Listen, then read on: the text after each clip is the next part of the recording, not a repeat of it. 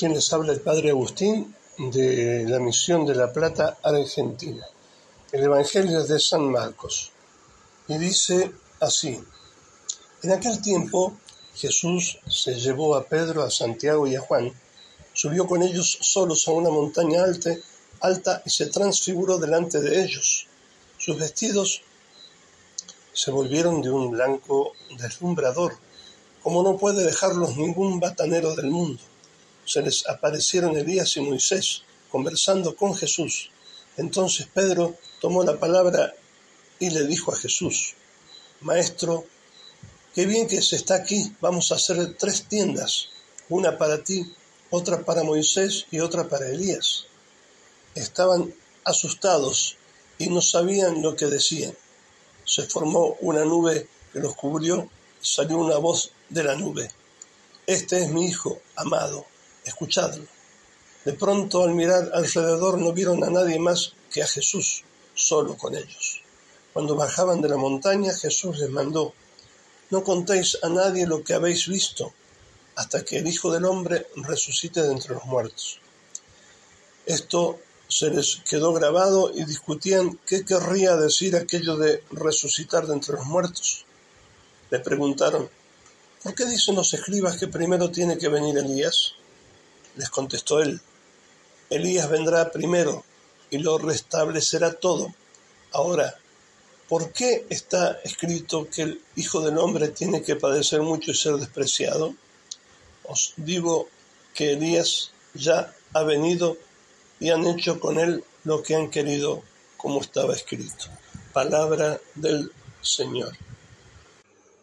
Nos dice el Evangelio de hoy Seis días después tomó Jesús consigo a Pedro, Santiago y a Juan y los llevó solos aparte a un alto monte y se transfiguró a su vista. En el versículo anterior de este Evangelio de Marcos, versículo 1 sería, nos refiere el evangelista, también Lucas por supuesto, lo que les vaticina el Señor seis días antes. ¿Y qué les dijo? En verdad digo, entre los que están aquí algunos no gustarán, no gustarán la muerte sin que hayan visto el reino de Dios venido con poder. Este versículo colocado al principio hace entender claramente que Jesús se refiere a su transfiguración relatada en los versículos siguientes, en la cual Jesús mostró un anticipo de la gloria con que volverá al fin de los tiempos. Uno de ellos, San Juan, lo contará de esta manera en su Evangelio. Y el Verbo se hizo carne, puso su morada entre nosotros, y nosotros vimos su gloria, gloria como de, del unigénito del Padre, lleno de gracia y de verdad. Y nosotros vimos su gloria, ¿verdad? Él fue uno de los testigos, entre los tres. Es decir, el Verbo que nace eternamente del Padre, se dignó también nacer como hombre de la Virgen María por voluntad del Padre y obra del Espíritu Santo, como dice Lucas 1.35. A su primera naturaleza divina, la de Jesús, se añadió la segunda, humana, en la unión hipostática, pero su persona siguió siendo, siendo siempre una sola, la divina y eterna persona del Verbo. Vimos su gloria, dice el evangelista. Los apóstoles vieron la gloria de Dios manifestada en las obras todas de Cristo, pero Juan con Pedro y Santiago vieron a Jesús resplandeciente de gloria en el monte de la transfiguración. Ellos tres lo vieron.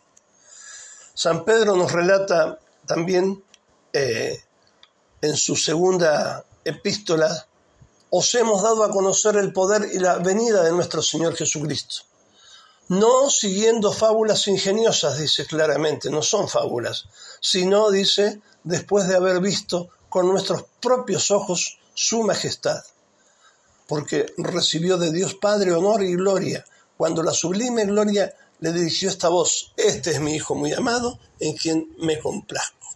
Nosotros mismos, enfatiza San Pedro, nosotros mismos escuchamos esta voz venida del cielo. Estando con Él en el Monte Santo. Esto está en la segunda de Pedro 1, 16 al 18. San Pedro confirma entonces el dogma de la segunda venida de Cristo, que es la parucía, ¿no? Cuando Cristo venga por segunda vez, que algunos negaban preguntando, ¿dónde está la promesa de la parucía? Es decir, ellos fueron testigos oculares con sus ojos del cuerpo de su majestad, fueron testigos de su majestad en la transfiguración, donde por primera vez vieron al Señor en la gloria en la cual ha de venir, en la parucía.